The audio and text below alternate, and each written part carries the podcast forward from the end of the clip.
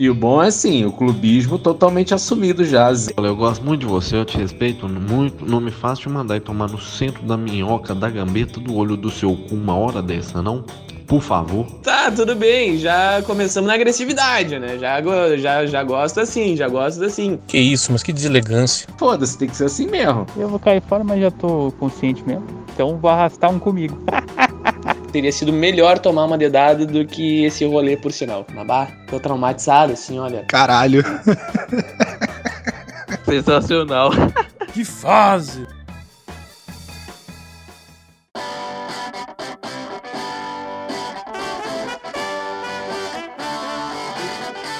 Alô, gurizada, tudo beleza? Eu sou o Vinícius do Prado, vulgo Dudu, e tá no ar a edição de número 14 do Que Faz Cast, podcast do complexo de entretenimento chamado Canal Que Faz, mais uma vez no formato pod live aqui na Twitch. Lembrando que para você acompanhar a nossa gravação é só chegar em twitch.tv barra canal que faz com que mudo, segue nós, dá o sub, fortalece a massa. E para quem tá na Twitch também chega junto nas plataformas de áudio, que toda sexta esse podcast vai ao ar na plataforma da sua preferência. Nessa edição, vamos até o velho continente, porque a partir de 14 de setembro, a bola rola para a fase de grupos da Liga dos Campeões da Europa. Dia 14, programa 14, eu tô sentindo que a sorte está rondando. Vou jogar no bicho número 14, borboleta, ou grupo 14, gato. Vou pedir pro Dr. Castor desenrolar essa para mim, mas enquanto eu não fico rico, Vou tocando aqui o nosso pod, trazendo duelos de tirar o fôlego, mas é óbvio que eu não tô sozinho. Chama a minha seleção de sotaques, começando por Petrópolis, Rio de Janeiro, com meu parceiro Clay. E aí, Clay, tudo beleza? Salve, salve, Dudu. Salve, salve todo mundo, ouvinte, chat, quem chegar aí na Twitch, quem estiver ouvindo depois. É, também aqui para falar um pouco do, da Libertadores da Europa, né? Eu, geralmente eu falo o contrário, que, a, que a a, a, a Libertadores e a Champions da América do Sul. Vamos falar um pouco da Libertadores da Europa. E falar um pouco sobre cada grupo, sobre cada surpresa. Tem algumas surpresas aí, times que chegaram pela primeira vez na história na Champions League. E temos também os grandes, a volta do, dos grande, do grande Milan, né? Está de volta na Champions League depois de muito tempo. E vamos falar um pouco sobre cada grupo aí, destrinchar um pouco o que, que vai acontecer. Também dar uma pincelada sobre as últimas negociações aí que rolaram, que vão reforçar cada time aí. Inclusive, quem tá vendo aqui na Twitch já tá vendo as duas grandes negociações da temporada, né?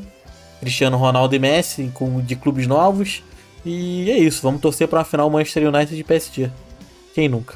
Quem sabe, né? Quem sabe. Mas o fato é que com certeza o Bomba Pet já está atualizado 100% com os destaques da janela de transferências. E agora vamos partir lá pro estado do Ceará com meu parceiro Vitor Porto. E aí, Porto, tudo beleza? Já tá se acostumando aqui ao nosso pod live semanal. Fala galera, beleza? Boa tarde, bom dia, boa noite para quem estiver ouvindo a gente, né?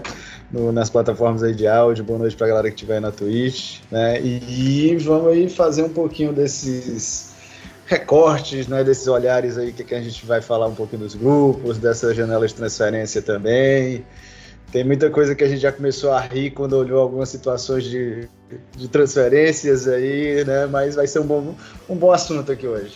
Exato, exato. E com esse time e a sua companhia, meu nobre amigo, minha nobre amiga, tô na boa para sair jogando, então vamos no toque me voe. Começando com o grupo A, ordem alfabética, que já traz um duelo de protagonistas no atual momento que vem com o mesmo desafio de não ser apenas uma potência nacional e sim do continente. Estou falando de PSG e Manchester City, além de PSG e City, RB Leipzig da Alemanha, um time que vem crescendo aí aos poucos, e o Clube Bruges da Bélgica, que é o time que corre por fora aí. Começando, Clay, o que, que você acha de PSG e City, que curiosamente são os vice-campeões mais recentes. O que, você acha que está faltando para esse título se concretizar para essas duas equipes?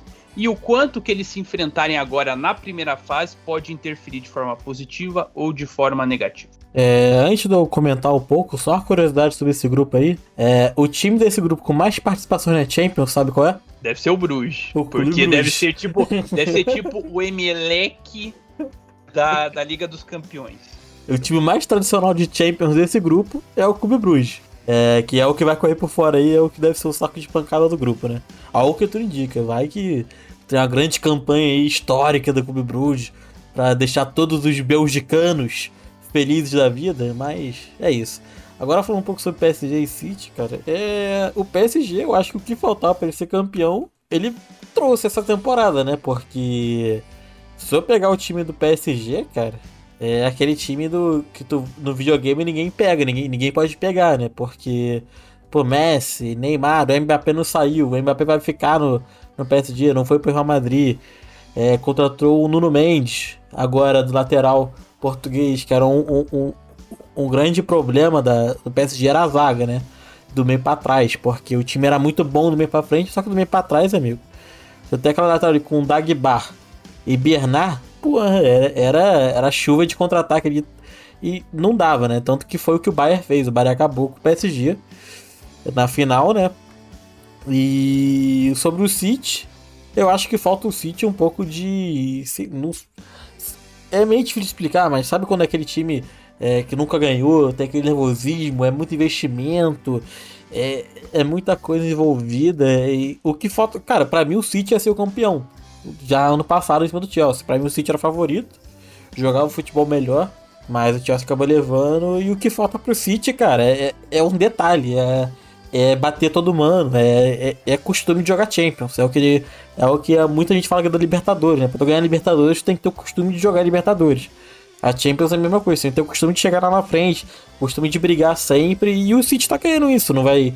Tudo bem, o, Chelsea foi um caso atípico, né? O Chelsea teve um grande investimento de dinheiro e ganhou a Champions já em 2012, se eu não me engano. Acho que foi em 2012. Com acho que. 2012, 8, é. Se eu não me engano, foram 4 ou 5 anos de investimento do Abramovich e o Chelsea já bateu campeão europeu. Ao contrário de PSG, PSG e City, que não demorando um pouco mais.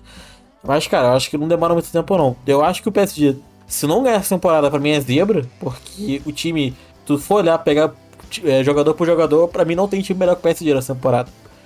Agora é ver se esse time vai dar liga com, com o seu boquetinho aí, né? Ver se ele vai conseguir botar todo mundo pra jogar. Mas. É, é isso, né? Eu acho que daí sai dois semifinalistas desse grupo aí. Se eu fosse apostar assim. Se eles não se cruzarem antes em sorteio. E eu posso ser zicado os dois agora e passar a RB Leipzig e Clube Cruz. Sempre tem essa possibilidade. Mas eu acho que. Era o que eu ia frescar contigo. Era o que eu ia frescar contigo. Mas eu acho que daí sai. Tem os dois grandes. Um dos. Dois dos grandes favoritos da Champions, né? Junto com o Manchester, que a gente vai falar mais, é, Bayern sempre, e talvez o Real Madrid. E, Porto, o, o Clay citou o United aí, e ele é um ponto de, de conversação com o City nesse momento, não só pela rivalidade, mas também pela janela, né? Porque uhum. no caso do PSG, ele conseguiu o grande objetivo da janela, que era trazer o Messi. Mas no caso do City, a janela foi marcada por dois insucessos, já que o CR7 e o Harry Kane não vieram para o time do City. Como é que você acha que o, o Pep vai tra pode trabalhar o fato de não ter essas peças que ele obviamente gostaria, né? É, para que o time consiga ter uma campanha parecida aí com a do ano passado? Cara, assim, o primeiro ponto que eu acho que, que, que tem que ser visto também é que o trabalho do, do, do, do Pepe está sendo diferente de todos os outros que ele teve na carreira, porque se a gente observar sempre os elencos, os clubes cansavam, ficavam saturados dessa presença do Pepe. Assim, ele, ele trabalhava tanto, era tão metódico, era tão essa coisa assim de ser o modelo dele e não os jogadores que ele tinha à disposição, que isso cansava dentro dos elencos, né? E no City está sendo talvez o mais longevo também porque na, na Inglaterra tem essa cultura dos jogadores assentarem mais isso, né? É uma cultura também onde as pessoas aceitam mais essa questão do modelo e não só as peças, né? Então eu acho que assim, o City nesse primeiro momento, é, fica aquela questão de uma incógnita. Por quê? Ele apostou no, no, no, no, no Grealish, que querendo ou não tem um preço hipervalorizado, inflado pela questão do mercado inglês, né, interno, que eles aumentam muito o preço dos jogadores oriundos ali, do, do, da própria Inglaterra. Mas tem a lacuna que é forte do ataque, né? O ataque do City é aquela coisa que nos momentos decisivos nos últimos anos sempre pecou. Sempre pecou. O Sterling perdendo o gol feito naquela, acho que foi nas quartas ou foi na semi, não lembro daquele ano, contra o Lyon, né? Aí ano passado, né, quando foi com justamente com o Chelsea, também você via assim, a falta de opções, a falta de, de, de, de estruturação para jogadas mais incisivas no ataque ali, porque o De Bruyne também se machucou no jogo, então já foi outra dificuldade para o clube, né? Ficou muito dependente da figura do De Bruyne. E é, ele mudou justamente o Gundogan de posição, que era onde vinha rendendo mais, né? Então, eu acho que o City vem com uma incógnita tá? Assim, vem como incógnita mesmo. Vai, claro, dá trabalho, vai ser um time forte. Mas, para mim, vem como uma incógnita para saber até onde vai chegar. Um time forte, mas vem com essa incógnita. Só quero fazer um adendo para o que o Clay estava falando do, do PSG e do, do, dos outros do grupo. Assim. O, o, o, PSG ele tinha esse problema histórico das laterais, mas eu acho que a grande questão também vai ser o Pochettino, que ele é muito, é, muito assim não é nem metódico, eu queria dizer, mas ele é muito fiel às próprias questões do equilíbrio do time, né? No Tottenham, assim, era um time que ficava nem muito solto, nem muito defensivo. Era um time que era bem equilibrado. E no PSG ele vai ter toda a pressão para colocar o time para frente, né? E aí, como é que ele vai gerir isso? Né? Na última, ele teve a questão no, no primeiro jogo que era para todo mundo esperando os três juntos. Ele teve a questão, não, o Neymar tá recuperando, o Messi tá precisando de fôlego, então vamos, vamos de preparo físico, né? Então vamos colocar um no lugar do outro, já frustrando todo mundo, né? Mostrando que também ele tem essa questão de querer mandar, né? No elenco, né? Que ele tem. Então vamos ver aí. E sobre os outros dois, o Leipzig e o Bruges, é, provavelmente o Leipzig vai chegar mesmo na, na, na Europa League, né? E o Bruges, apesar da tradição, só mostra também que como o dinheiro hoje também está falando mais alto há um tempo, né? Porque é o clube mais tradicional da Champions, mas tanto a janela, que essa é muito marcada agora com o PSG, contratando Messi, contratando vários jogadores de prateleira, assim, né, altíssima, não que já não tivesse contratado, mas o Messi é aquela constatação de que os times estados hoje mandam no futebol, né, o dinheiro manda no futebol. Então, vai ser difícil para é, esses dois. Nesse grupo aí é, você tem um time do Catar, outro time dos Emirados Árabes, Isso. um time belga e um time austríaco aí que tá disfarçado de time alemão, que é o time da Red Bull. Exato. E o, e o Leipzig, o? Leipzig né? levou, levou azar nesse sorteio. Porque uhum. eu acho que se ele caísse num grupo, assim, a gente vai passar por alguns grupos que não tem esse peso todo, muito provavelmente avançaria.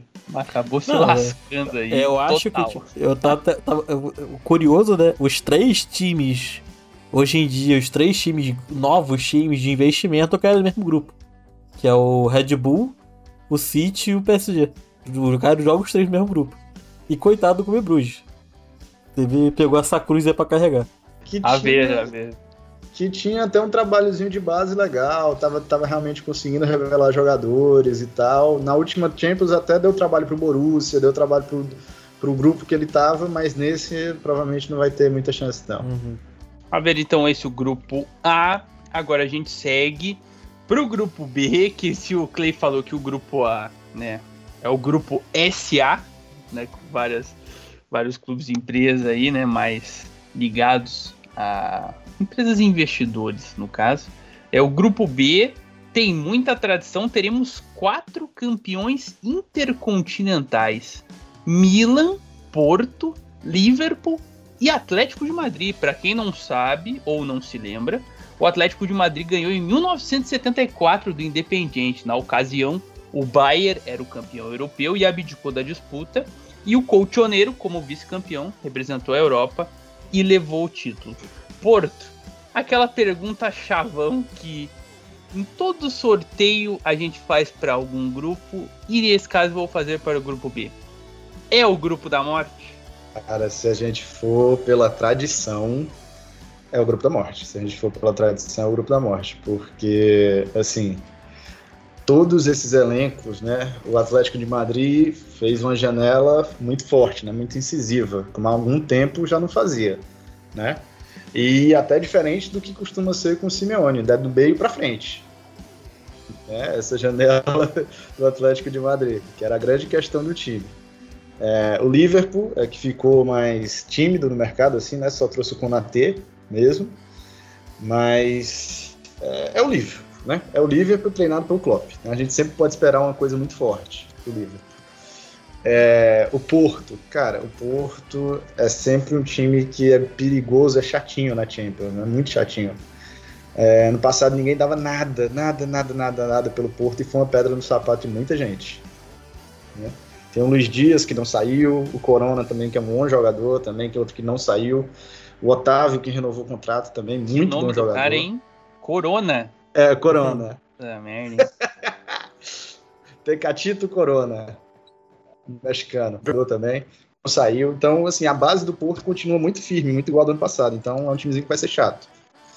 E o Milan? O Milan, aí entra justamente no que eu acho que o Clay estava falando do, do City. Assim, o Milan é aquele time que está voltando para a primeira prateleira da Europa, né? Então, de voltar para a Champions, de voltar a disputar a principal competição. Então, vai penar um pouquinho, acho que pela inexperiência, porque também tem muitos jogadores jovens, aliado, claro, tem o Giroud, tem o Ibrahimovic, tem uma galera mais velha, mas é um time que eu acho que no primeiro momento pode sentir o peso, né? De estar voltando para uma competição europeia. Detalhe, Clay, até para você também falar desse grupo, que o Milan não disputava a Champions desde a temporada 13 e 14. Realmente aí teve que fazer uma reformulação que já não vinha há algum tempo, né, como o Porto falou. E esse time tem um DNA muito estrangeiro. Por anos a gente via o Milan como um bastião do Calcio, né, com vários jogadores. Aí a gente vai falar de Nesta, do próprio Maldini, é, sei lá, Inzaghi, Pirlo vai. até. É, então. Aque- aqueles do Play 2, né? Não, todos. Pirlo, Gattuso, todo mundo ali. É, então. E nesse time que vem jogando pelo menos as duas primeiras rodadas aí do Calcio, apenas dois titulares italianos. O resto, meu amigo, uma salada. Muito francês, né? O Porto falou de Júlio, mas muito francês jogando esse Milan aí. É um desafio de tentar encaixar esse time para essa volta à Champions. Mas não vai ser fácil, porque, como falou, então, é, o, o Atlético de Madrid fez uma janela muito forte, né? E tem nomes muito bons, né? Eu- a gente sempre brinca que o, o Atlético de Madrid é, é o time sul-americano dentro da Europa, porque tem muito esse, esse DNA do Simeone e os jogadores também, né? Não, na própria torcida também. Atlético Pô. de Madrid, tu, tu vê a torcida do Atlético de Madrid história e parece torcida sul-americana. Uhum. É, tá tudo ali. E o, o Liverpool, a questão né, de não ter feito uma janela muito forte, mas né, no último clássico contra o Chelsea, por exemplo, 10 dos 11 jogadores foram os titulares na final de 2019. A única mudança foi o Elliott no lugar do Hinaldo. Então, assim, tem, deu alguns insumos aí, mas esse grupo é muito osso duro de roer aí. Vamos ver quem é que vai ter mais garrafa vazia pra vender, né, Clay? Não, é, é aquilo que a gente tá falando aqui até off, off live, off podcast aqui, né? De como os anos 2000 foram uma loucura. E tá aí esse grupo aí, o grupo dos anos 2000, porque tu pega o Milan aí, que era o time avassalador dos anos 2000. O Liverpool, que, pô, tinha o Gerrard naquela época lá. O próprio Porto, que foi campeão com o Mourinho na Champions League. Tem Atlético Madrid, nos anos 2000, tipo, tava uma merda, mas tudo bem, ninguém... É um time carismático e tal. Mas a questão desse grupo aí, cara, é que eu não cravo nenhum. Igual, igual eu cravei no, no grupo A, esse grupo aí eu não cravo ninguém que vai passar, porque o Liverpool tu falou que tem é, dos 11 jogadores, 10 estavam na última Champions. E eu acho que esse é o grande problema do Liverpool, porque é um elenco que já tá meio cansado, né? Tu já vê umas peças ali que já não estão jogando aquela bola toda que jogavam um tempo atrás e não conseguiu se, é, repor as peças como o Manchester City repôs, o Chelsea repôs, é, o próprio Manchester United repôs, todo mundo foi, foi repondo. O Liverpool, que é um time que, pelo que eu vejo, é, não tem não anda com tanto dinheiro quanto os outros ingleses, não vem contratando tanto, não vem investindo tanto e tem esse time mais cansado, entre aspas, né? Porque ainda é um puta time, só que é aquele time que tem o Klopp, tem tudo ali, mas você já vai, vai percebendo o desgaste das peças, né? E tem o Milan, que pra mim que cresci vendo é, pô, ESPN e tudo que passava Champions League. Quando eu era criança, ver o Milan de novo na, na Champions, né? É sempre uma. chama atenção, né? É, apesar de- desse ponto que você falou, o Milan hoje em dia não é mais aquele time totalmente italiano, é um time mais internacional, como muitos da Champions. E vamos ver o que, que vai dar, né? É só um ponto, cara.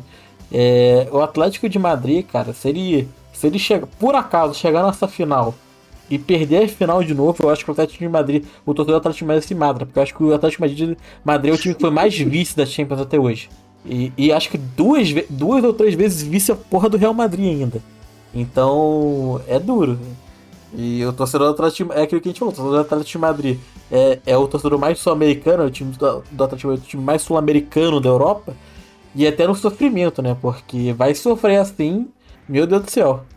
Não, Peraí, demais. peraí, rapidão. Eu posso, eu posso então, já que o Clay zicou no primeiro grupo, eu vou zicar nesse então.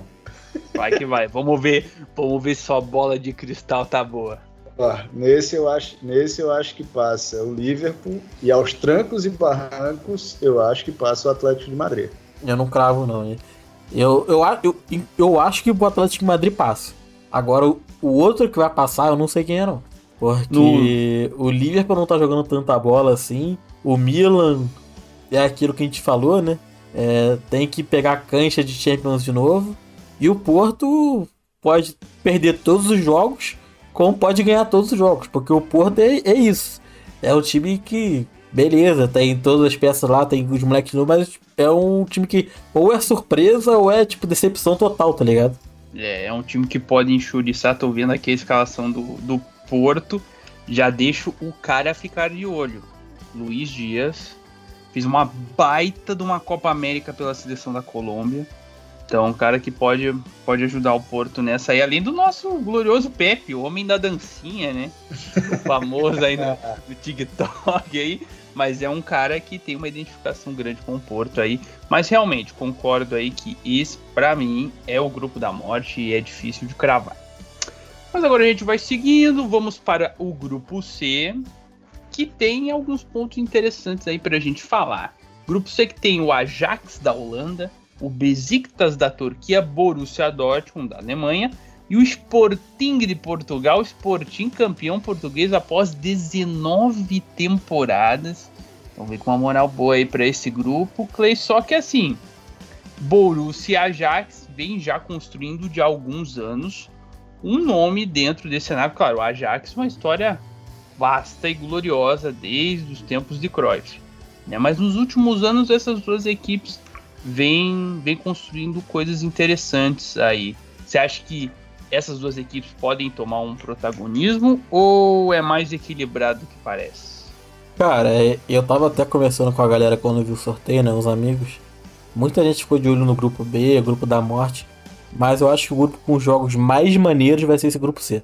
Porque acho que tem muito jogo aberto aí. Apesar de Ajax e Borussia é, estarem acima né, de Besiktas Sport, eu acho que tem muito placar aberto aí. Porque o, o, o time do Sport não é um time bobo. O próprio Besiktas é, vai voltar a ter torcida lá, em- lá em Istambul. É, é aquele caldeirão que todo mundo conhece lá na, na Turquia, né? Que tu, tu- tu- se, se o jogador adversário manda do meio pra torcida, a torcida invade. Tem esse detalhe. E, e o Borussia é o Borussia, é o time que, que é, eu já torci bastante naquela época lá que ele ficava disputando com o Bayern, né? Que ele chegou na final, queria muito que o Borussia tivesse ganhado. E vamos ver o que, que vai ser, né? Mas eu acho que eu aposto que os melhores jogos vão ser desse grupo C. É, porque o Ajax, a gente tá, como a gente tá falando, trouxe muitos brasileiros né, nessa janela. Tá com bastante brasileiro no time. O, o Borussia tá com um Ralandinho, né? Que faz gol todo jogo. Até quando ele não joga, ele faz gol. E vamos ver o que, que vai ser, né? O, o time do Besiktas eu não sei muito sobre o time do Besiktas. Aí é, é falha minha mesmo. É, o Sporting é, ele conseguiu desmancar Benfica e Porto depois de Benfica e Porto baterem campeões. Ano sim, um batia, ano, o, ano, o outro o outro batia. E vamos ver o que, que vai dar, né? Mas eu apostaria aí os melhores jogos da Champions aí. Eu acho que tem muita partida aberta aí. Olha, eu tava dando uma olhada aqui no time do, do Besiktas, ele tem um tempero brasileiro, hein? Tem um tempero brasileiro aí, o zagueiro Wellington, que a princípio foi revelado no Flamengo, pelo que eu tava Tem um vendo craque, tem um craque brasileiro aí também. O volante Souza, aquele, galera, São Paulo. Acho que. Não sei se no Grêmio ele jogou também. Mas no São Paulo eu lembro bem dele jogando. E o Alex Teixeira, Que acho que foi, inclusive, ventilado no, no Vasco de novo esse tempo aí É, atrás. todo, todo ano o Alex Teixeira 24 horas. então, ele tá jogando, inclusive fez gol no jogo passado contra o glorioso Karagumruk. Fez o gol da vitória. Então, tem o tempero brasileiro, tem o zagueiro Vida também, da, da Croácia. E tem alguns nomes conhecidos aí. Dudu, Dudu. É Diga. porque tem um, tem um que, que não tá podendo ser inscrito na Champions. Se eu não me engano, eu não sei o que, que deu de confusão. Mas Sabia? era o, o craque Douglas, né? Grande Que era do Douglas. Em Barcelona. Barcelona? Grande Douglas. Aquele. Meu pai, hein? Campeão europeu pelo Barcelona. Muitos vão omitir isso. Ô Porto, queria que você Ele- falasse aqui, explanasse pra galera o que você tava comentando com a gente em off sobre o Ajax, né? Que eu comentei que tinha um, um trabalho de captação aqui na América Latina, né? Aqui brasileiros, Anthony, o David Neres, né? Que já vem se destacando, tem o Álvares, mexicano. Na Argentina tem o Lisandro Martinez e o Talhafico. Oh, saudade do Talhafico no Independiente.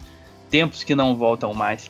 Mas é um bom trabalho aí de captação na América Latina, mas estava tendo um problema em relação à base do Ajax, que é, historicamente é muito forte. Como é que funcionou isso aí? Cara, então, o Ajax, ele, é, o Clay tava falando, né, vai chegar forte, concordo que vai chegar forte, mas o Ajax, ele tá vivendo meio que um, quase um dilema ético, certo dá pra dizer assim, né, porque tem muitos jogadores, é, quando estão chegando no, no- no elenco principal do Ajax, não estão encontrando espaço, e aí estão saindo. A gente falou do Leipzig recentemente, né, ali do, do primeiro grupo, o Leipzig foi um que contratou um, um cara que era cotado para ser o futuro do ataque do Ajax, que era o Brobey, que era um baita atacante, tinha surgido bem na, na, na Europa League no ano passado, né, fazendo gol, já começando a ser titular. Antes, até, até por conta da, da, da ausência do Haller, né, que eles não tinham inscrito, deu aquela confusão toda. E aí ele saiu de graça justamente porque ele não viu a perspectiva de ser aproveitado no time, né, já que eles tinham investido muito forte no Haller. E aí agora, né? Fizeram contratações de peso, né? Fizeram contrataram o Berguz, que era o, o capitão do Final, o maior rival do Ajax, né? Então você tira o, o maior o capitão do seu maior rival. Já é um peso também. Como é que vai botar esse cara no banco se você tirou ele do, do seu maior rival? É, Hum, mas já vi vários times por aqui contratar só pra, só pra tirar É. a força do rival. Mas, mas aí no caso dele, seleção holandesa, é um cara que jogou na, na, na Eurocopa agora, então tem, tem realmente qualidade para ser titular, né? É, tem o, o- uma aposta também que aí entra justamente nesse dilema ético né, do Ajax, que é o Darame, que é um, que é um, um de Serra Leoa, se eu não me engano, dinamarquês também, que acabou de chegar, que é ponta. E aí você vai vendo que é um time que hoje as principais peças que estão vindo da base do Ajax estão se encaixando na defesa, que é o Timber, que é o, o Hinsky, né, que são um é zagueiro, outro é lateral, né, o outro no meio também, o Kenneth Taylor, que é um, que é um, um holandesinho que é embaçado também, assim, tá no primeiro ano dele como profissional mesmo, mas ele é, é- é um cara a ser observado. O Gravenberg, que é um que evoluiu muito, né, já virou titular também, já foi até para a Eurocopa com a Holanda, então o Ajax ele chega forte, mas chega nesse dilema de retornar de fato às origens, né, essa coisa de usar sua base, ou continuar o processo que vinha fazendo, também vinha dando certo, que era de misturar com a, a jogadores de cantos mais baratos da Europa, de cantos né, da, da América do Sul também, jogadores mais baratos da América do Sul, para se adaptarem lá, né? Um que quase saiu, mas não chegou a sair, foi o David Neres, né? Vai ficar, mas estava cotado para ir para o Napoli, né? Mas ficou ainda no Ajax. Então, o Ajax é um time que vai ser chato. E nesse, nesse grupo aí, como o Clay falou, concordo muito que é o, jogo, é o time, é o grupo mais aberto. Porque o Ajax é um time que é meio suicida algumas vezes. É, contra o PSV, não sei se vocês viram na Supercopa da Holanda, levou de 4 ou 5 no clássico. E aí é aquela coisa também do suicídio, assim, vamos pro ataque vamos embora. O Borussia tá sendo Borussia aí, nas últimas rodadas do alemão, ganho de 3 a 2 com o aos 50 do segundo tempo, né? E ainda com, com um elenco bem desbalanceado, a defesa um pouco ruim, mas contratou até o Program City, acho que é um nome assim, né? o nome dele, croata também, que era do Wolfsburg, pra zaga, já era jovem, né? E o Sporting é aquela coisa que entra também no Milan, é um gigante adormecido. Campeão aí agora, a gente vai ver como é que vai ser, tal, mas é um timezinho também chato. E o Besiktas é isso, né? Assim, o- a torcida inflamada, torcida inflamada, torcida botando pressão, E vamos ver no que, que vai dar. Vai ser de fato os jogos mais interessantes aí. Exato. Só complementando um pouquinho sobre o Sporting, pelo que a gente pôde avaliar aqui. Assim como o Milan, um gigante adormecido, mas tem uma diferença. É um time muito mais português, no caso, em relação ao, ao Milan. A gente está vendo vê que a maioria é, joga em Portugal. Tem alguns nomes estrangeiros, como o goleiro Adam, espanhol. O Coates, né, o zagueiro do velho, conhecido, volta e meia aparece na convocação do Tabares. Capitão Ele- de time, hein? É, então. É, é um- uma liderança que já está há tempos lá, né? Tem uma identificação Isso. com o clube. Tem o Matheus Luiz, rapaz, que tá aqui como um luso brasileiro. Toda vez que eu ouço essa expressão, só por curiosidade, eu lembro do Deco. Todo gay era a mesma coisa, colocava ele como luso brasileiro. E ele é um, um sangue um pouquinho brazuca, mas a princípio a maioria do time é formado por, por jogadores aí locais e o técnico é o Rubem Amorim, 36 anos, hein? Bem jovem. Vamos ver como é que vai ser esse trabalho do. Sporting aí. Agora vamos pro grupo D. O D tem, tem times interessantes aí pra gente falar. Inter de Milão, Real Madrid, Shakhtar e o Xerife. Xerife da Moldávia.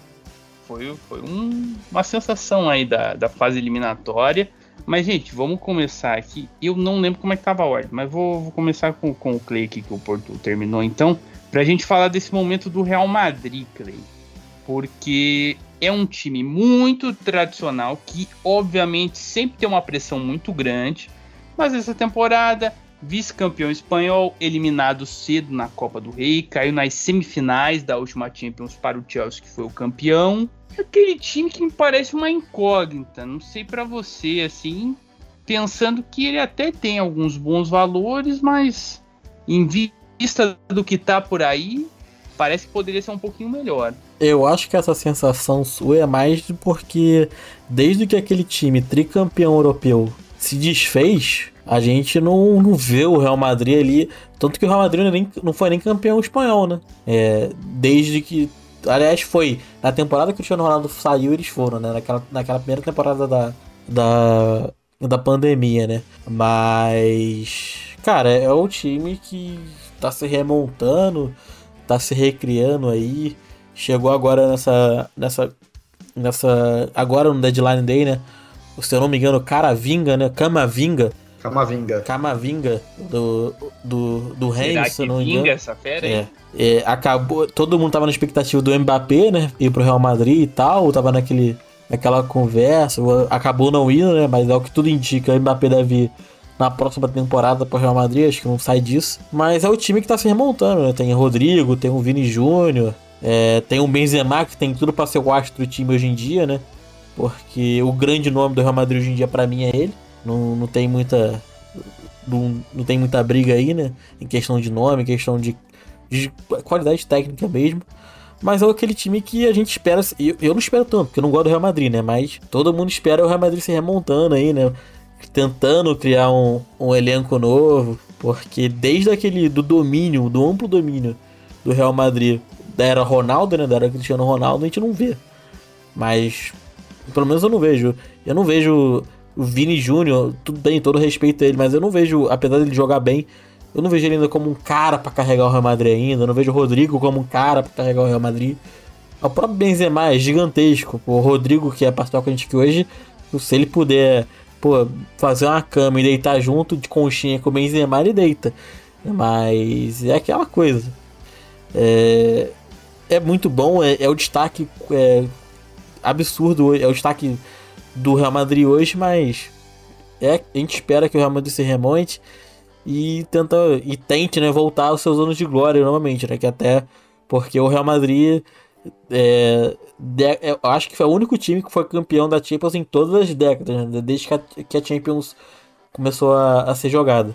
E aí nesse grupo a gente tem um campeão é, italiano que é a Inter de Milão, né? Que perdeu o Lukaku. Todo mundo tava na expectativa de ver como é que ia ser o, a Inter com, com o Lukaku na Champions. O Lukaku acabou indo pro, pro Chelsea, né? Vamos ver como é que a Inter vai se remontar com essa saída do, do Lukaku, ver como é que eles vão jogar, como é que vai ser a questão toda. O Shakhtar, que é o celeiro de brasileiros da Ucrânia ali, né? É, é o time lá de Donetsk. Aliás, eu não sei nem se eles estão jogando em Donetsk, né? Porque até hoje eu não sei como é que ficou a situação da Ucrânia depois de todo aqueles, daquele BO que teve lá. Eu sei que hoje em dia tem até República Separatista de Donetsk, não sei como é que tá hoje em dia. E tem o xerife ali, né? Que é o time que tá há 19 anos batendo na trave na, nas preliminatórias da Champions e esse ano finalmente conseguiu ganhando em cima do Dinamo de Zagreb. E é um time. O, o Diego até me corrigiu. É um time da é, República Moldova, não da Moldávia. Então. É, vai ser o um saco de pancada pelo que a gente espera, mas eu acho muito foda é, esses times muito diferentes assim na Champions. E vem, claro, é um nível completamente diferente, mas vem ali eliminando Estrela Vermelha e Dinamo de Zagreb, que dentro do cenário do leste ali, né, são equipes já com uma tarimba maior, Estrela Vermelha, né, lembramos, campeão do mundo e da Europa em 1991. E Clay, o último jogo, o jogo mais recente da nossa gravação para cá do Shakhtar no campeonato ucraniano foi no dia 13 de agosto contra o Metalist no estádio de Kiev. Então, a princípio, ainda não está jogando em Donetsk, uma crise política muito grave aí é, na região onde o Shakhtar foi fundado. Eu até a gente pode pesquisar aí, enquanto vocês vão falando, eu não sei nem porque eu lembro que a Donbass Arena tinha sido bombardeada, né? Na época que teve todo, todo o esquema aí, porque tava refugiado lá. E eu não sei nem se a Donbass Arena existe de um modo que suporte futebol hoje em dia. Vou até pesquisando aqui gente vai fazendo podcast. Enquanto o Clay vai pesquisando aí sobre a Donbass Arena, também quero te ouvir, Porto, a respeito desse grupo, né? Interessante até o que o Clay falou a respeito do Real Madrid, desses jovens jogadores. Ele fez, alguns anos anteriores, uma janela com jogadores jovens só que nessa pressão fica complicado de você jogar uma responsabilidade em cima só deles. E a Inter de Milão, né, que tem quebrou uma sequência de nove títulos da Juventus. O último tinha sido o último título da Inter, tinha sido em 2009-10, mas como o Clay falou, perdeu a peça principal do time, Romelu Lukaku. O qual o impacto da saída de um cara desse quilate para esse time da Inter que vem aí com uma moral boa para essa Champions? Assim, começando pela Inter, né? Depois eu vou pro Real Madrid, vou passear nos outros. Mas começando pela Inter, cara, é, a Inter ela, né, perdeu o, o, grande monstro, né, que fez a Inter realmente disparar para o título ano passado, mas ainda tem o Lautaro, né, ainda tem o Lautaro que foi um cara muito importante, que foi um cara que fez de fato ter uma sintonia da dupla, né? Quando a gente via a Inter jogar no passado, não sei vocês, mas me lembrava muito o estilo Romário e Bebeto, assim, essa coisa dos caras se complementarem, né? Dos caras se complementarem nas suas funções. Por exemplo, o Lukaku era aquele cara do gol, mas também que sabia fazer o pivô, sabia fazer a jogada de preparação para o Lautaro chegar também fazendo, e, e o Lautaro também era o bem assistente. E isso é interessante se a gente pensar, por exemplo, como o Lautaro foi colocado na seleção argentina na Copa América. Ele foi colocado como um centroavante, mas não é a dele. Eu lembro quando, quando ele surgiu no Racing, que ele foi arrasador, ele era um meia, praticamente. E aí, agora, como segundo atacante na Inter, ele casou muito bem. É um desafio para ele também agora, né? Isso, isso. Que aí é onde a Inter né, buscou o Dzeko para fazer esse, esse, papel do centroavante clássico, né? É, trouxe também para ajudar o Lautaro para tentar fazer um ataque mais fluido, né? Assim, mais leve o Corrêa da Lazio também, né? Um bom jogador, já começou estreando aí fazendo dois gols também. Né? Um cara que, que talvez pode ser interessante olhar como é que ele vai funcionar.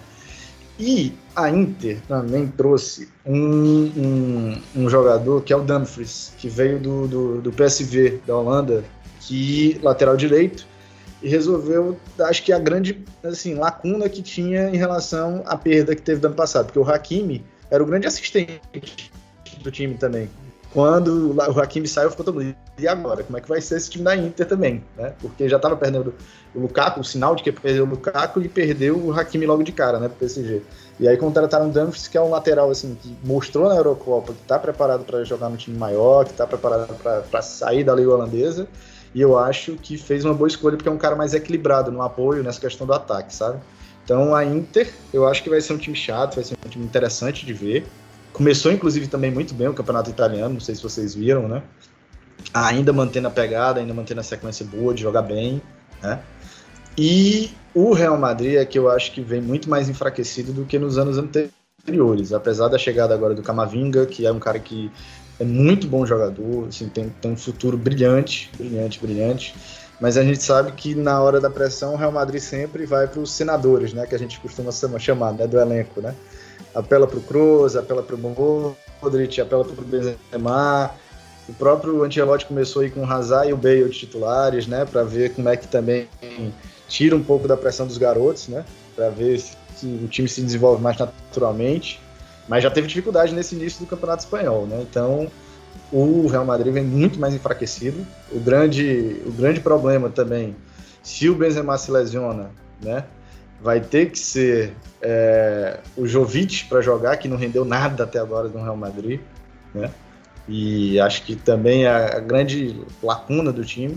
A zaga perdeu a referência Sérgio Ramos, mas que já vinha numa descendente também. Então, vamos ver como é que o Alaba vai se adaptar ali. E por último, só para fechar mesmo desse grupo aí, que eu acho que vale importante ressaltar, para além da história do Sheriff, como o Clay já abordou, eu acho que é bom a gente olhar o Shakhtar também, tá? Porque o Shakhtar vai dar trabalho. Por incrível que pareça, né? O Pedrinho, um jogo que chegou jogando muita bola no Shakhtar, eu chegou jogando bola demais lá. É, o Dodô é um lateral que está se desenvolvendo muito bem também, já, já podia estar tá começando a aparecer até na seleção brasileira. Então, olho nesse Shakhtar aí que ele vai dar trabalho. Detalhe que o Shakhtar tem 11 atletas brasileiros no atual elenco. Eu contei o Marlos, né? O Marlos brasileiro, daí depois naturalizou ucraniano e já aposentou da seleção ucraniana também mas contei ele como nascido no Brasil, então seriam 11 nascidos aí no Brasil, né? Como o Porto falou, tem alguns nomes, tem até o Dentinho, que a gente estava comentando, ainda está lá, é um dos poucos que manteve uma longevidade na equipe. E o destaque que eu queria fazer é que antes era um esquema muito padrão de do meio para frente brasileiros, do meio para trás os armários do leste europeu. Agora não, agora até lá no setor defensivo nós temos alguns brasileiros. Falando em Shakhtar Clay, alguma novidade da nossa Donbass Arena? Não, é que eu tava procurando aqui, é, até achei no, num coment, numa, numa matéria né, sobre o Dodô, né, que hoje em dia é o destaque do Shakhtar, que dentro dessa matéria tava lá que não tem previsão do Shakhtar voltar a jogar Donetsk. Porque apesar da gente não ficar sabendo, né, que no ocidente e tal, a guerra no, no, leste da Ucrânia não, se, tipo, não teve acordo de paz até hoje. Não se as tropas russas continuam lá. Tem a, uma, um estado, a República de Donetsk, né? Que é um estado meio que fantoche, um estado é, separatista apoiado pela Rússia que tá lá é, se assumindo como é, estado independente ali. E aqui tô abrindo a notícia aqui da Dash Willy de abril e tava aqui, é, conflito na Ucrânia revive dias tensos que tava a, a Rússia voltando a fazer exercícios lá perto, né? Lá em Donetsk, então, por questões políticas mesmo, é, ao que tudo indica, o, o Shakhtar não volta para Donetsk tão cedo. O Shakhtar, se eu não me engano, tá jogando, ele tava jogando no estádio do Metalist até 2018. Agora ele, ele chegou a jogar no estádio do Kharkiv. E agora ele tá dividindo o estádio com o Dinamo mesmo. O Dinamo e o Shakhtar estão jogando no mesmo estádio. E o curioso é que, tipo, o Shakhtar, eu acho que é o segundo maior campeão ucraniano, né? Acho que o primeiro é o Dinamo, ou, ou o Shakhtar é o primeiro e o Dinamo é o segundo. Mas eu acho bem curioso que, tipo, o, de qualquer jeito, ele é o segundo maior time da Ucrânia, não tem mais casa para jogar. É um time que até tudo se resolver aí, coisa que não parece que você vê tão cedo, é um time sem casa, né? Um time andarilho ali. É, eu tava até vendo as notícias aqui, né? Se hoje em dia se é Shakhtar Kiev, Shakhtar Liev, porque Donetsk ele já não é mais, tem desde 2014, né? Quando iniciaram os conflitos lá. A ver, e acho que nesse conflito do leste europeu, ainda mais com Putin envolvido, informação vai ser um negócio muito difícil da gente ter acesso. Não, e a gente esquece, né? É aquela coisa. Quando, se tu não fala, pra mim, pô, se tu pergunta alguém, a guerra na Ucrânia, isso ainda existe? Existe. E existe muito.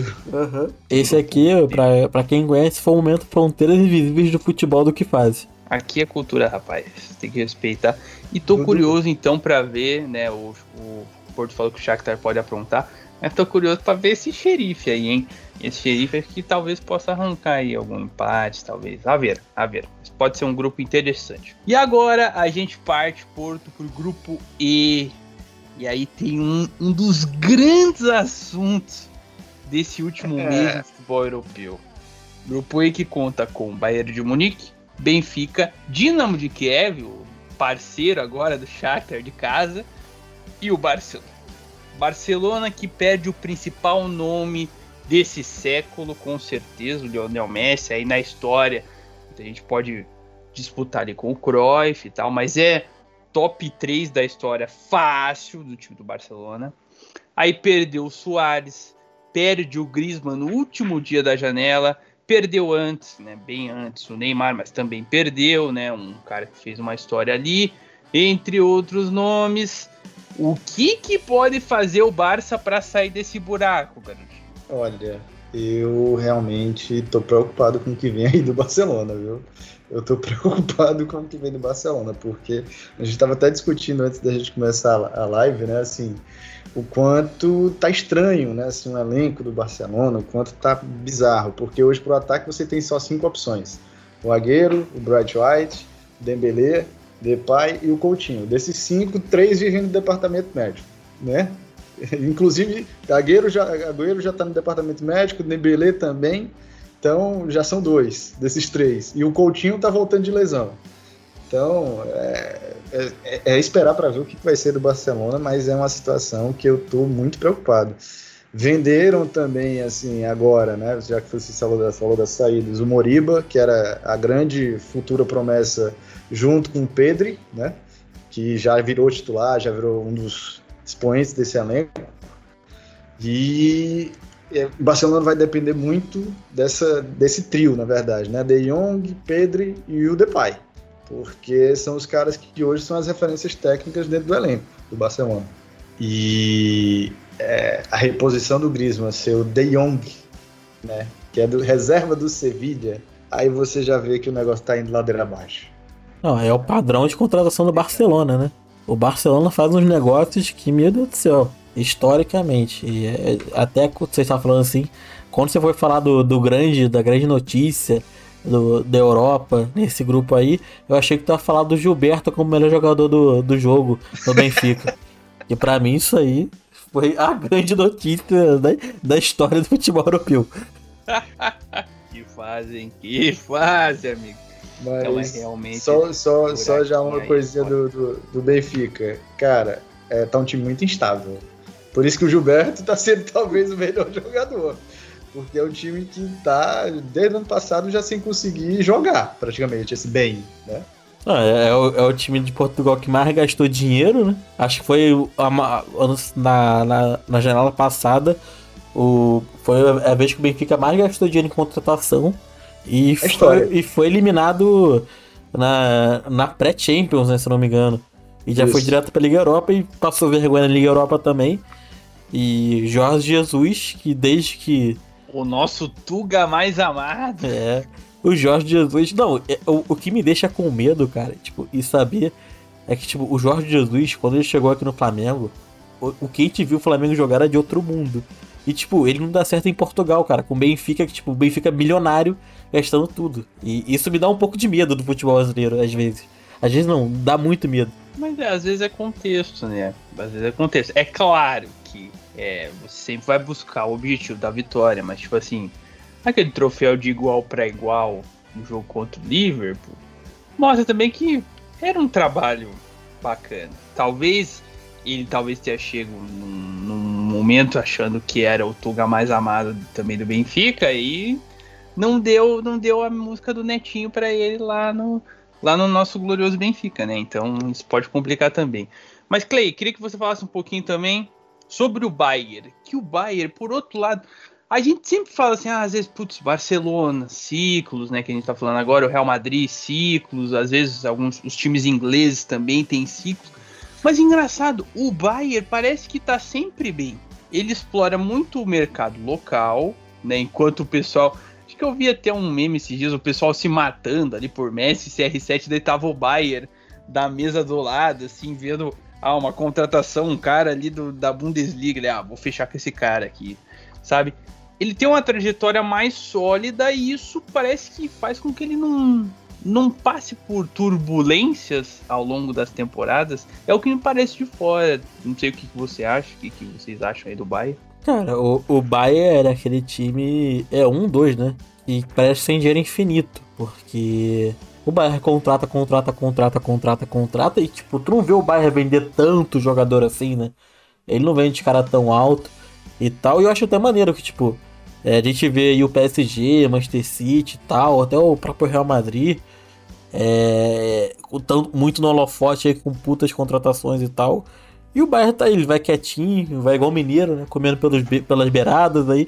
E só fazendo, tipo, igual o Sabitzer, cara. É uma puta contratação. É o destaque do Leipzig.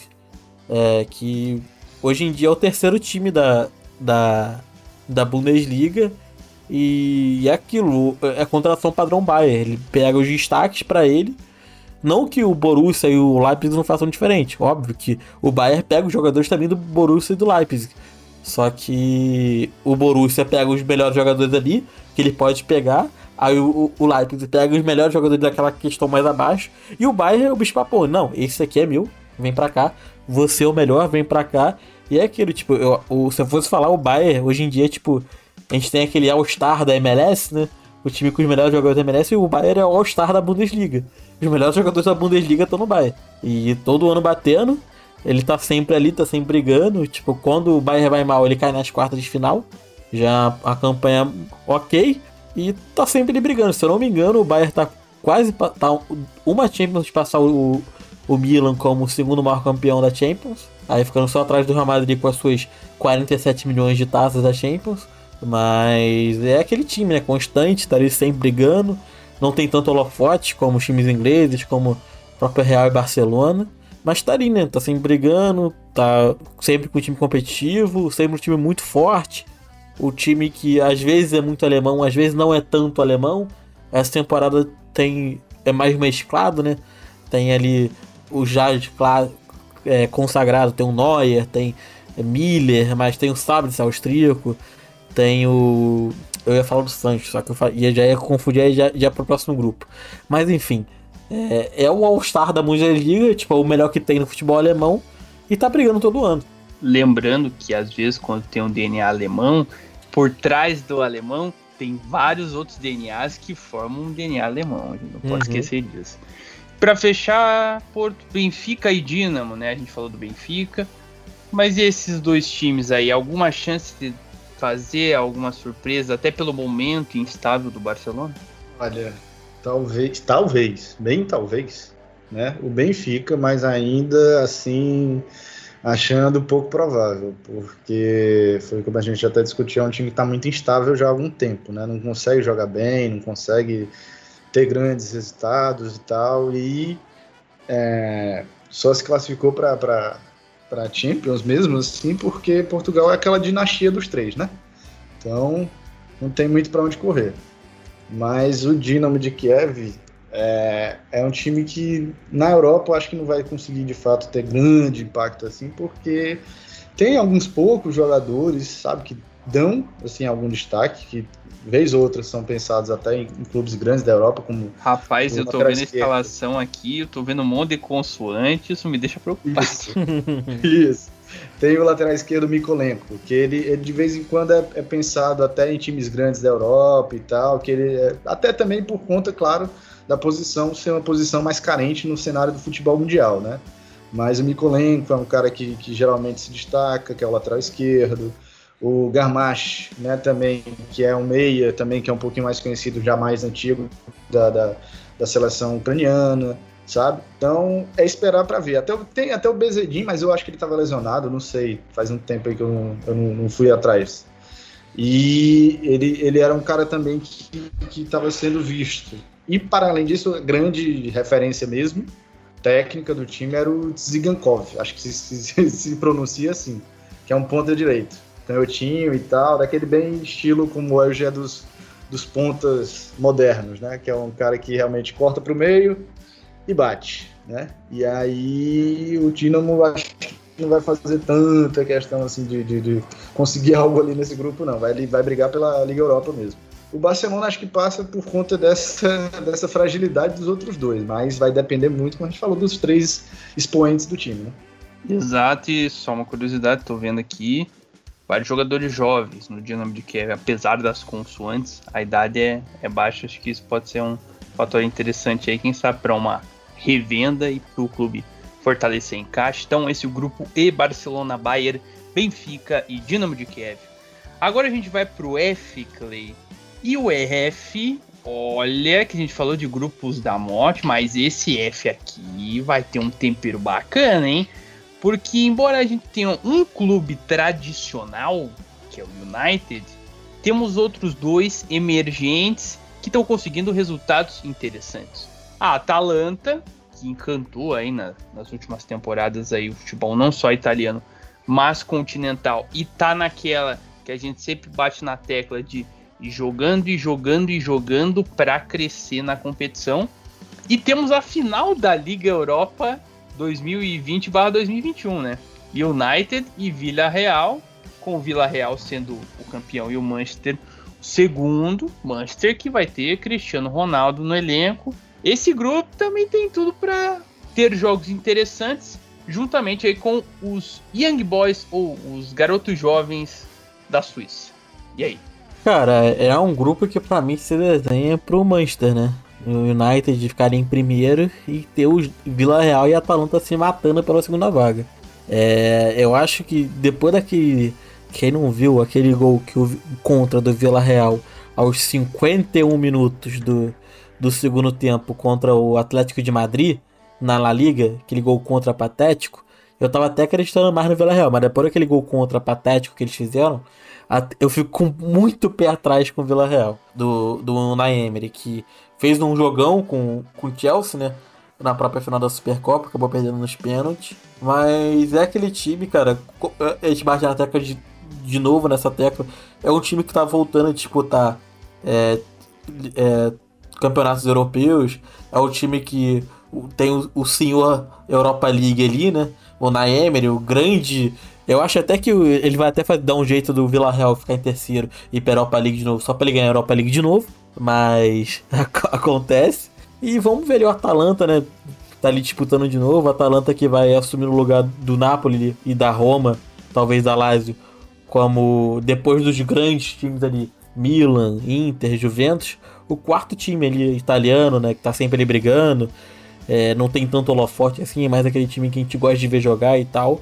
E o Young Boys, né? Eu queria que fosse o Lugano pra, pra Champions no Young Boys. Pelo menos até o Abel Braga. O do Young Boys eu não sei nada do Young Boys. Se fosse o Lugano eu poderia ficar três horas aqui falando de Abel Braga, mas não é. Infelizmente. Agora, sobre a, a Atalanta, Porto, interessante, né, cara? Eu vi, tanto na, na Eurocopa quanto na Copa América, vários jogadores que se destacavam e o pessoal falava assim: tem dedo do Gasperini aí, tem dedo do Gasperini aí. Que o cara conseguiu lançar e a gente vê assim muitos jogadores de lugares diferentes, né, cara? A gente tem, por exemplo, aqui tô vendo o, o Tolói, que é brasileiro, naturalizado italiano, o Mael da Dinamarca, o Marinovski, que é da Ucrânia, se não estou enganado, o Muriel, centroavante da Colômbia. Então, assim, os caras pescaram gente de tudo quanto é lugar, um reflexo até que a gente falou do Milan, de uma globalização do futebol italiano. E que deu muito certo, né? E que deu muito certo e faz com que a Atalanta chegue com possibilidade de classificação. A Atalanta é justamente aquele save de FM na vida real, porque a Atalanta é, era, era um projeto, assim, era um time que não ficava muito nem na primeira divisão italiana e eles pensaram de baixo, de baixo para cima, né? É, foram é, investindo na base, foram investindo depois em jogadores refugos para dar certo no elenco principal. Por exemplo, o Tolói é um cara que ninguém considerava nada sério aqui no Brasil, né? E na Atalanta começou a de fato ser respeitado na Europa, começou a de fato ser respeitado inclusive no Brasil também. É, mas a Atalanta fez, fez esse, esse elenco hoje que ela tem justamente com as apostas, né?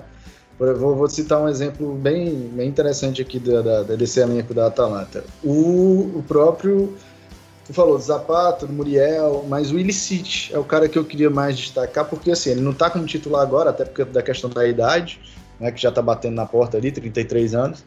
Mas o Illicit era o grande craque do time junto com o Papo Martinez e é, foi um cara que veio também de elenco assim, muito barato e depois chegou a ser cogitado em muitos times grandes né, da Europa.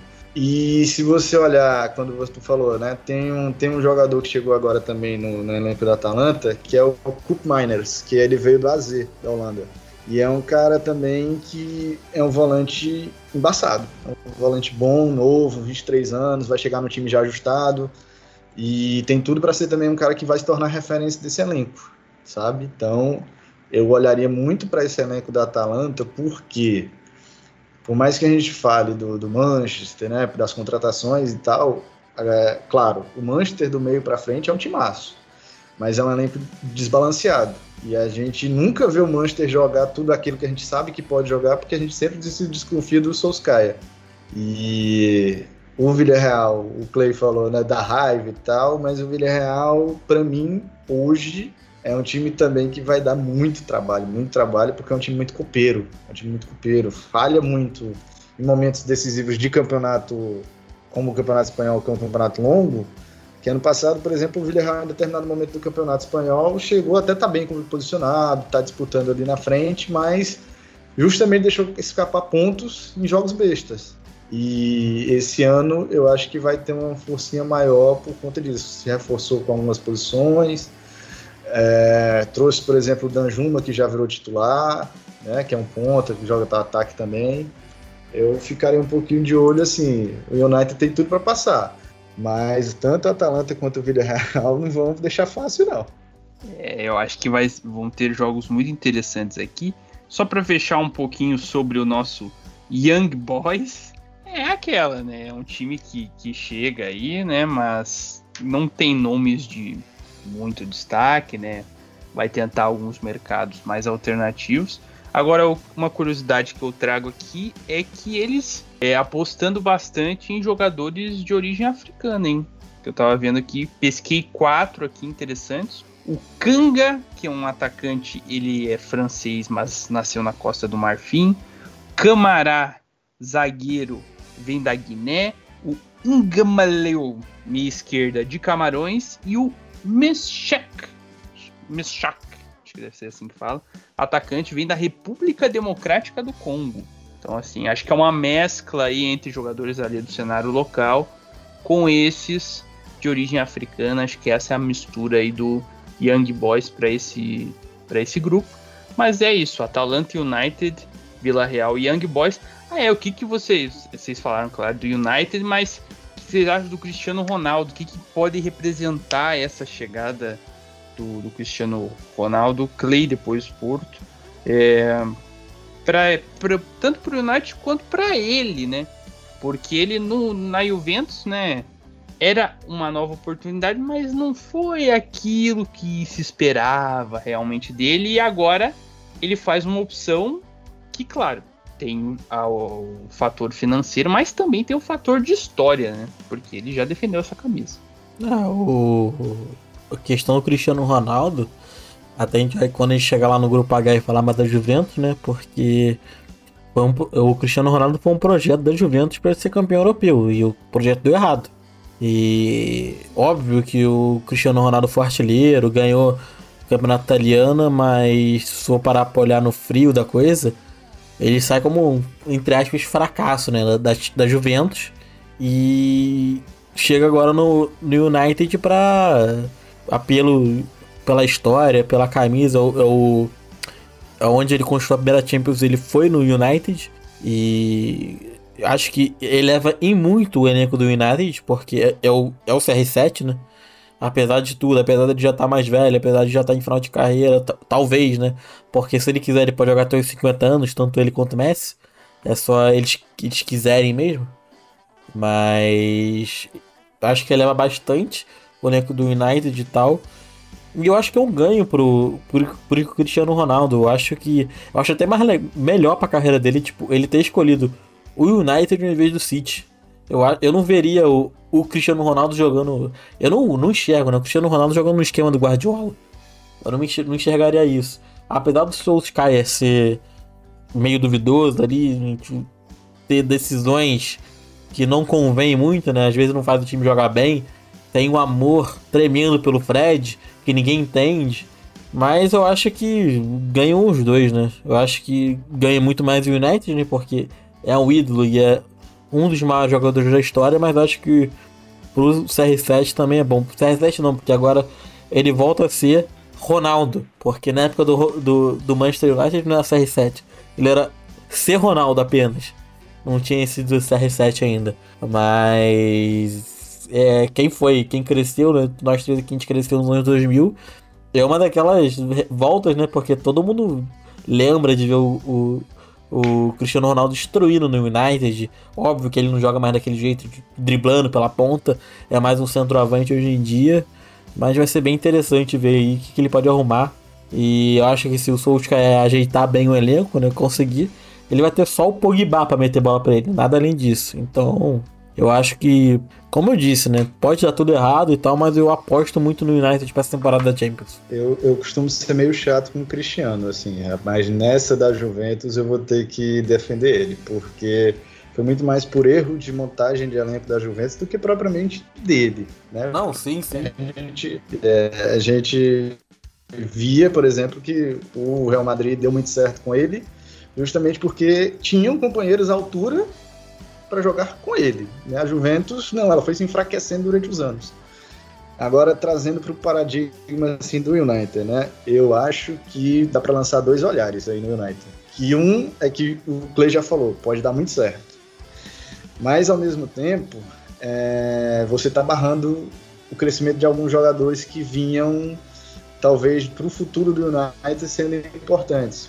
Assim, você vai ter que fazer um revezamento entre o Rashford, o Sancho e o Greenwood. E o Greenwood, por exemplo, no último jogo do United já fez o gol da vitória.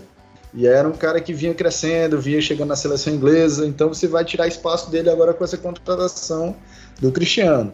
Claro, você tem muito mais ganhos imediatos tendo o Cristiano do que tendo o Greenwood titular no seu time. Mas você pensando no longo prazo, você pode estar dando um tiro no pé nesse sentido, né? E aí, o o olhar que eu também falo já desse em relação ao tirar minutos, mas que entra também no Solskjaer, que eu já estava criticando antes, tacando a corneta, é que o elenco do United do meio para frente até ok, mas você tirando o, o McTominay, não tem quem marque naquele meio campo não, porque o, Ma, o não tem mais condições de jogar no time grande como o United. E aí, é, tirando o McTominay, o, o Pogba não é um cara assim, uou, marcador. O Fred também não é assim, essa coisa de marcar também muito bem. Quando tiver que botar só ele marcando lá no meio de campo, foi um Deus nos acuda. É, Van der Beek já também já não mostrou que não é esse cara também. Tem tudo para dar muito certo, mas a gente tem que olhar também, tá, como é que vai ser essa estruturação desse time, porque se o McTominay se lesiona, olha, não tem estruturação defensiva não para esse time. Vamos ver. Espero que não faça igual a- o time do Corinthians que fizeram lá do Paulo Nunes e botar o Não. Juliano deles de volante, né, pô? se, o, se o McTominay se machuca, se depender do Solskjaer, ele morre ele e o Fred abraçado. Os dois. Aí complica, aí complica. Mas vamos ver então. Tem pontos que podem ser positivos, tem pontos que podem ser negativos, mas é fato que Cristiano Ronaldo no United bombou todo o planeta. E a gente vai ver então como é que vai ser esse grupo F com Manchester, Atalanta, Vila Real e Young Boys da Suíça. Agora partindo pro grupo de. Ah, mas daí eu quero ver se os caras manjam mesmo, porque olha, Vitor Porto, esse grupo G, pra mim, incógnita total. É o grupo da vida, né? Que o nego fala. É o grupo da vida, qualquer um pode classificar. Lille, Red Bull Salzburg da Áustria, Sevilha e Wolfsburg. Assim, só dois grupos não tem vencedores da Liga dos Campeões. O grupo A, mas que tem City e PSG com elencos galácticos, e esse grupo G. Sem um grande favorito, quem que pode se destacar? Ó, os dados que eu tenho aqui para vocês. Começando com o Porto, depois o Clay completo. Lille atual campeão francês, mas perdeu o técnico, que foi campeão. O Salzburg, campeão austríaco, com 15 pontos de vantagem para o Rapid Viena. Se isso quer dizer muita coisa, aí não sei. O Sevilha, quarto colocado na La Liga, e o Wolfsburg, quarto na Bundesliga. E nesse começo de campeonato, três triunfos aí, vai liderando até o momento dessa gravação. E aí, o que dizer desse grupo que, para mim, parece muito incógnito? Cara, esse, esse grupo, ele, ele de fato vai ser o mais disputado, talvez, por conta dessa questão da imprevisibilidade. Assim, é, o, o time do, do, do Lille, por exemplo, perdeu, né, principalmente o técnico, que fazia também o time girar mais redondinho, mas tem uns caras bons, assim, sabe, que, que você olha e diz, opa, esse cabia já até em time grande. Por exemplo, o, o, David, que é o número 9, Jonathan David, que é um, um canadense. Esse cara é um cara para dar, trabalho. É um cara para dar trabalho, chatinho, sabe? E o Renato Sanches, que ressurgiu né, também bem no meio de campo. Foi até um, do, dos jogadores que se destacou no Lille também na temporada passada. Não saiu, apesar de querer sair no, na, nessa janela de transferências, mas não foi liberado. Então o Lille tem um timezinho interessante. O Sevilla é aquele time né, que é chato na Liga Europa, sempre. E na Champions, vez ou outra, naquele ano, por exemplo, que o Leicester participou, foi um time que também deu, deu, deu uma, uma, uma dificuldadezinha na Champions. Né? Vamos ver como é que vai ficar com o Papo Gomes né, ainda no time, também ainda terminando de se adaptar, o Rakitic também. Trouxe o Delaney, né, do Borussia, que é um cara que traz uma, uma, uma, dinâmica no meio de campo boa também, que ele vai de área a área muito bem também. E tem muita técnica.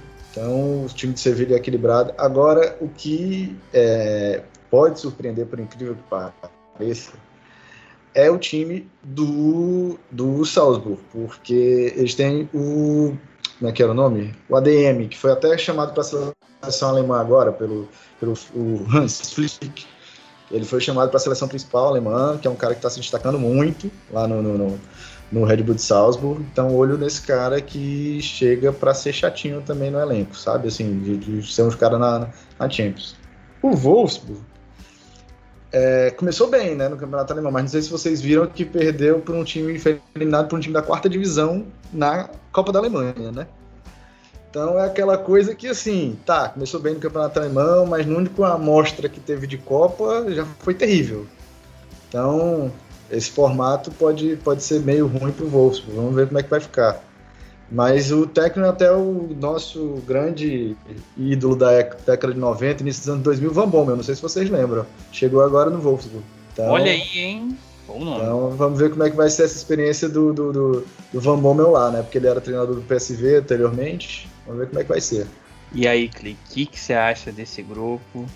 Olha, um, a pergunta que não quer calar, será que o Sevilha vai querer ficar em terceiro para ir para a Liga Europa? É aquilo, né? Sevilha e Vila Real, eu não duvidaria nada dos dois que quiserem ficar ali no terceiro ali para disputar a Liga Europa, né? Mas esse grupo tem o Lille, que fez o que Lyon e Marseille não fizeram, né? Classificou para Champions como campeão francês ainda. E é o representante francês além do PSG, se eu não me engano, né? É, só Lille e PSG. Mas eu vou com o Porto, cara. Eu acho que o time que vai surpreender aí é o Salzburg, porque é, é um time que a gente vê, tá vendo aí ano após ano, apostando na, na, na garotada, né? Ele forma muitos jogadores, os jogadores vão bem, aí vai pro Leipzig, é, acontece. Mas eu acho que pode surpreender na questão de. É, é, é, tipo, é, é muita questão do time da Red Bull, né? Você vê que tem um padrão de jogo próprio dos, dos times da Red Bull, jogam meio parecidos. Tu vê até o próprio Bragantino hoje em dia tentando replicar isso, já conseguindo mal ou bem. E eu acho que não dá para descartar o Salzburg, porque apesar do tá ali ficou 14 pontos ou 15 pontos à frente do Rapid Viena, cara, é um campeonato que até uns, tudo bem, de uns 10 anos para cá só dá Salzburg, um atrás do outro. Mas até um tempo atrás era, era bem disputado, né? Tinha essa questão toda. Hoje em dia o Salvo sobe pelo dinheiro da, da Red Bull e tal. E, mas acho que pode surpreender aí. E como esse grupo é bem aberto, né? Pode, a gente pode ter um cabeça de chave diferente, né? Então um austríaco com cabeça de chave. É, seria bem louco. A gente tem o. Aí falando um pouco do Wolfsburg, foi o que o, o, o, o Porto falou, né? Apesar das três vitórias na Bundesliga, é, acabou passando um vexame na Copa. E eu acho que é bem a cara desse time do, do Wolfsburg, que é um time que quando a gente acha que vai, ele nunca vai. E a gente acha que o Wolfsburg vai tem uns 10 anos aí, que pô, tá com um elenco maneiro, tá com um time maneiro, e o Wolfsburg não sei o que acontece, dá um, um BO todo e não vai, né? Eu, eu, acho que o caso do Wolfsburg é meio parecido com o do Vila Real, mas não questão, tipo, o Wolfsburg não ganha a Copa, né? Mas acho que a questão parecida com o Real em questão do campeonato alemão e tal. Porque a gente sempre acha que vai dar liga e tal, e do nada o time perde os 3, 5 partidas seguidas e vira aquela zona. Mas vamos ver, né? Se com o Van Bommel ele dá jeito no time e ele se classifica, até porque é um grupo bem aberto. Pode. Cara, eu, eu, eu apostaria que qualquer um aí pode, poderia terminar como primeiro desse grupo. E como qualquer um também pode terminar como último desse grupo. Porque é loucura total. É o kamikaze da Champions League. Quem lembra do brinquedão kamikaze, aquele de parque de diversão que você fica rodando, é o grupo G. Uhum. Então vamos ver como é que vai ser aí esse grupo com Lille, Salzburg, Sevilha e Wolfsburg. E para fechar, gente, os 10 minutos finais aí do programa, para falar do grupo H com Chelsea, Juventus, Malmo e Zenit Clay. Chelsea, atual campeão europeu, manteve a maioria dos titulares e contratou Lukaku, a máquina, o robozão belga. Você vê um caminho mais fácil ou mais difícil para esse bicampeonato, considerando também que os outros times se reforçaram muito bem. Um dadinho aqui para você, ó. O último time a levar dois canecos seguidos, na verdade três, foi o Real Madrid, 15, 16, 16, 17 e 17, 18. Mas o último inglês a ter sido bicampeão consecutivo foi o Nottingham Forest, 78, 79, 79, 80. Dica cultural, sempre que fala de Nottingham Forest, Maldito Futebol Clube com o glorioso Brian Cloud. O último que não. Que acha... O Nottingham Forest que é o único inglês que foi bicampeão da Champions. Tem que respeitar a máquina. Se e o que dizer do, do Chelsea aí, que vai tentar o bicampeonato e trouxe uma peça fundamental. Cara, o, o Chelsea é, é aquilo, né? O, o Tuchel e o, o Thiago Silva saíram chutados do, do, do PSG. Na temporada seguinte, ambos juntos levam o Chelsea a ser campeão europeu. E o Chelsea que tem, para mim, o melhor jogador da temporada passada, que é o Jorginho. Tanto questão de Eurocopa como questão de da própria campeonato inglês e, e, e Champions, né? Eu acho o jogador.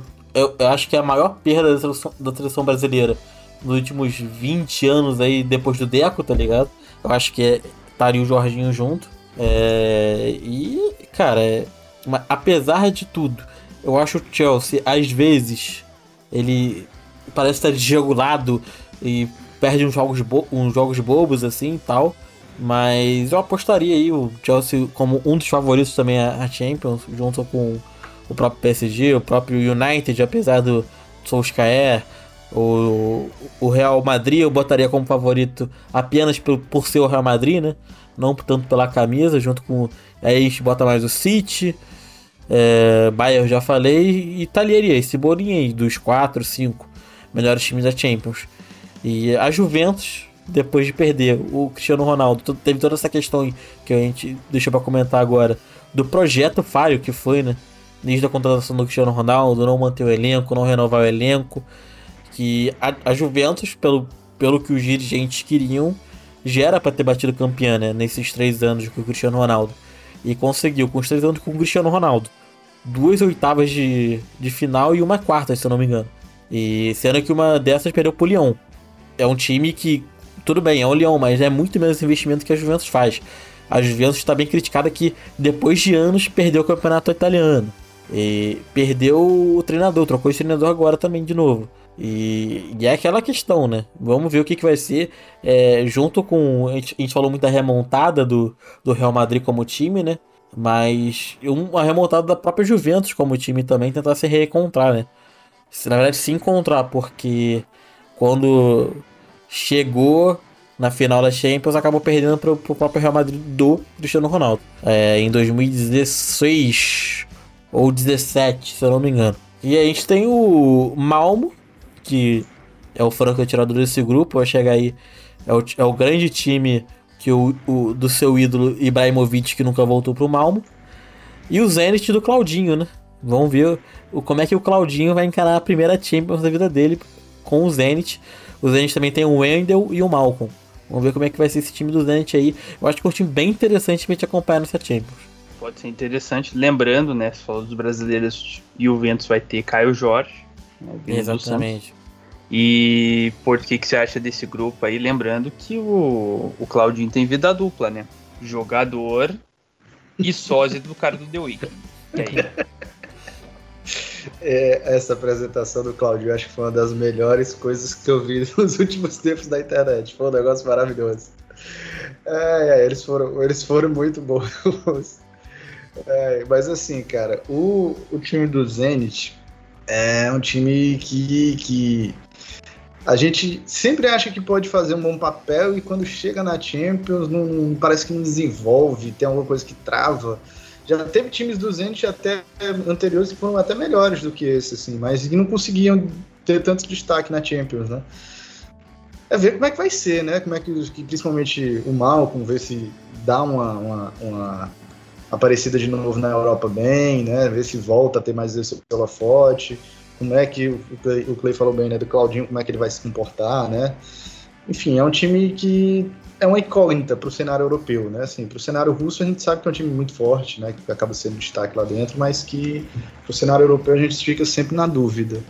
Só que, né? Assim, aí é onde entra a Juventus, né? O Clay falou que é no projeto falho, né? Como a gente também já começou a falar antes. E é, não sei se vocês acompanharam os primeiros jogos da Juventus no Campeonato Italiano. Meu Deus, que coisa horrorosa foi aquilo. Perdeu oh. pro Empoli, né? Perdeu pro Empoli e o outro jogo empatou, não lembro agora com quem foi. Foi com a Udinese, pronto. Foi com a Não, Udinese. isso aí é o destino cobrando aquela camisa horrorosa que eles lançaram do Correios. É o destino. Nada mais nada menos do destino. Então, assim, é, é um time que tá bem confuso, na verdade, porque quando você olha pro elenco da Juventus, é, você não vê um time que pode dar uma proposta de jogo clara. Assim, tipo, ah, quando você olha, sei lá, para o meio de campo do Chelsea, para o meio de campo do, do Liverpool, para o meio de campo. Vou nem longe, não, dos grandes times, assim. Vou para o meio de campo da. Pronto. Meio de campo do, do, do, da Inter de Milão. Você vê que tem uma proposta de jogo ali mais clara como é que vai ser. Do Ajax, você vê como é que vai ser. O da Juventus você não tem a menor ideia, porque você tem jogadores que assim, não dialogam entre si muito bem. Por exemplo, o Locatelli, que é um, é um cara que assim, surgiu mesmo pro futebol agora no Sassuolo, né? Que ele surgiu no Milan, mas no Sassuolo é que ele começou a se destacar. Na Eurocopa agora a galera viu que ele estava bem e tal, tá voltando para Juventus ele. O Ramsey é aquela eterna promessa que parece que vai e nunca vai, né? Sempre começa a se destacar, se lesiona, se começa a se destacar, se lesiona. Então, é, o Betancourt também, que na Europa é aquela coisa que tem hora que vai bem, tem hora que não consegue jogar tanto do que pode. E o Arthur é que vem numa decadência absurda, né, desde que chegou lá na Europa. Então, esse, esse meio de campo, principalmente da Juventus, você não consegue ver os caras conversando assim, para jogar bem. E o Rabiot, que para mim, pelo amor de Deus, é um dos caras mais superestimados do futebol europeu, porque na minha cabeça aquele cara não era para estar tá jogando em, em time de primeira divisão nenhum da Europa. Então, é, eu não concordo que o Rabiot é um cara assim que, tipo, tinha que estar no time como a Juventus. Só uma E- dúvida. Eu tô Vai. vendo aqui a escalação. Quero saber se é isso mesmo. O Quadrado tá jogando de lateral direito? Exatamente, por isso que eu tô dizendo que é um time Cê- que tá Você tá totalmente de brincadeira, confuso, cara. confuso, confuso. Porra, Não, Quadrado é- deitando na seleção colombiana e os caras me botam Cara, mas isso não é de agora não. Quadrado jogos de lateral direito no Juventus tem tempo. Porra, e- Justamente por isso que não tá dando certo. Uhum. É por essas coisas que não tá dando certo. Então, assim, é, eu, não, não- não sei se vocês viram no último jogo contra o Apple, o Danilo tava de, de meio campo. Justamente também por conta desse buraco no meio de campo de não saber quem colocar. E aí, é, agora só partindo agora assim, né, pro Chelsea. é, Ah, pronto. Agora só lembrando um- uma coisa que eu tinha falado para vocês da Juventus, que foi. Eu até depois tenho que olhar direito se eles contrataram mesmo. O Riataren, que é aquele que, que eu falei do PSV, que é um, é um moleque embaçado também, assim, que tava surgindo na seleção holandesa meio chatinho, sabe? Então, se derem espaço para ele na Juventus, eu quero ver se ele se desenvolve bem. Agora, passando pro Chelsea, é, além do Lukaku, contratou o Saul, né? Sim. Saul do Atlético de Madrid. E que puta que pariu. É um baita do meio-campista, um baita de um jogador.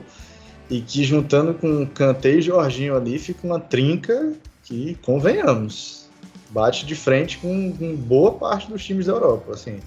E aí, o Chelsea, na minha opinião, contratou pouco, mas foi cirúrgico, assim, no que precisava. Sabe? Contratou pouco, mas foi bem cirúrgico no que precisava. Não deixou o Hudson Odoi sair, que estava sendo é, cotado no do Borussia Dortmund, né? Até hoje mesmo ainda estava sendo cotado. Então é um time que se manteve forte e ainda assim se reforçou. Então o Chelsea, eu acho que vai vir beliscando coisa grande de novo. É isso. Vai ser um grupo interessante também, com o Chelsea vindo forte e o Juventus tentando, né, fazer desse Frankenstein um time e o Zenit aí correndo por fora junto com o Malmo, que aí seria uma surpresa grande. E aí a gente fecha os nossos grupos e já está na hora, gente. Chegamos ao fim da edição de número 14 do Que Faz Cash. Quero agradecer a você que esteve conosco na Twitch, que nos ouviu nas plataformas de áudio e também aos meus comentaristas. Valeu, Clay, tamo junto. Valeu, Dudu. Eu só vou deixar aqui a Zicada Master, né? Vou deixar isso gravado aqui, ó. Exatamente dia 31 de agosto de 2021, às 23h48. PSG vai ser o campeão europeu dessa temporada. É isso. Muito obrigado e valeu a todos. Valeu e tá gravado. valeu, Porto. Tamo junto. Valeu, valeu, galera. Mais uma vez estando por aqui, né? Tô quase virando sócio de vocês, viu? Ih, meu irmão, valeu, tua carteirinha já tá chegando. Não, não, valeu, obrigadão a todo mundo. Espero que a galera tenha gostado, tenha curtido. E é, já que o Clay deu um palpite, eu vou dar o meu então, tá? Eu, olhando para o que tem assim, esse ano das contratações, do que tiveram, eu vou de Chelsea mais uma vez. Então, já que todo mundo falou, eu vou dar meu palpitão aqui também. Eu vou ser mais sóbrio. Vou de Bayern de Munique, time tradicionalmente talhado para esse tipo de competição. Não esqueça de divulgar o nosso podcast para todo mundo, seus amigos, cachorro, papagaio e periquito. Nos seguir lá nas redes sociais, arroba canal que faz com que mudo e por lá dar o feedback a respeito do podcast. Logo menos estaremos de volta para outra fase, ou melhor, outra edição do que faz cast.